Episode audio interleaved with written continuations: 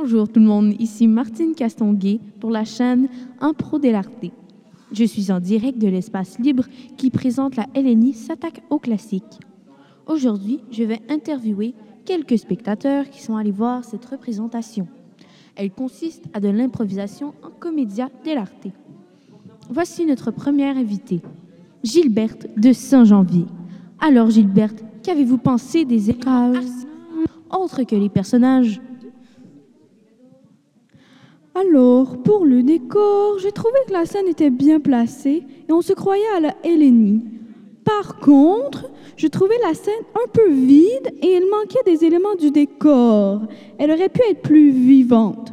Nous voyons juste un petit cube et des comédiens.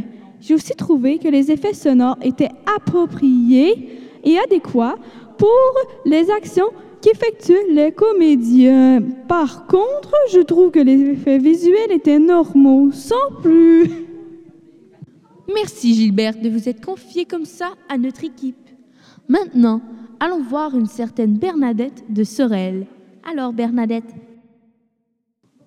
Je trouve que les acteurs relèvent bien la comédia dell'arte.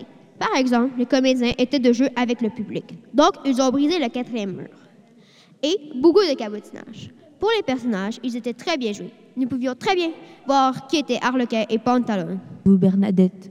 Maintenant, Katia de Melbourne m'a l'air assez enthousiaste et impatiente de nous partager son opinion sur la pièce. Magistral, c'était ma première sortie.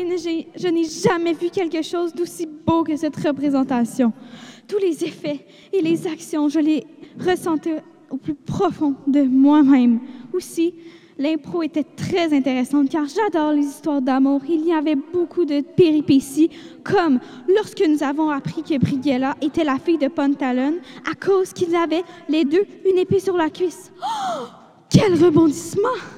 Les comédiens étaient captivants et très justes dans leur jeu tout au long de l'improvisation qui a duré une demi-heure.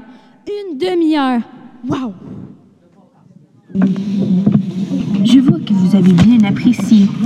Finalement, nous recevons à l'émission un couple, Lorenzo et Claire. Lorenzo, vous m'avez l'air assez frustré. J'ai trouvé la scène désolante. Je n'ai absolument rien entendu puisqu'il n'y avait pas de micro et je ne voyais rien puisque j'étais mal positionné en arrière. Car il n'y avait pas de siège assigné. Nous nous, croyons, nous croyons, par exemple, dans un spectacle de la LNI. Je crois que le choix du metteur en scène de mettre une heure d'explication et une demi-heure d'improvisation était mal jugé. Car j'aurais voulu une heure d'improvisation et une demi-heure d'explication. La femme de Lorenzo, Claire, tenait à nous faire un petit résumé de ce que nous avons vu. Donc, en fait, c'est l'histoire de Harlequin et de Pantalon qui tombent en amour avec la même fille. Les deux essayent de la conquérir. Mais on découvre que Pantalon est le père de Brighella, la fille qui est tombée en amour avec.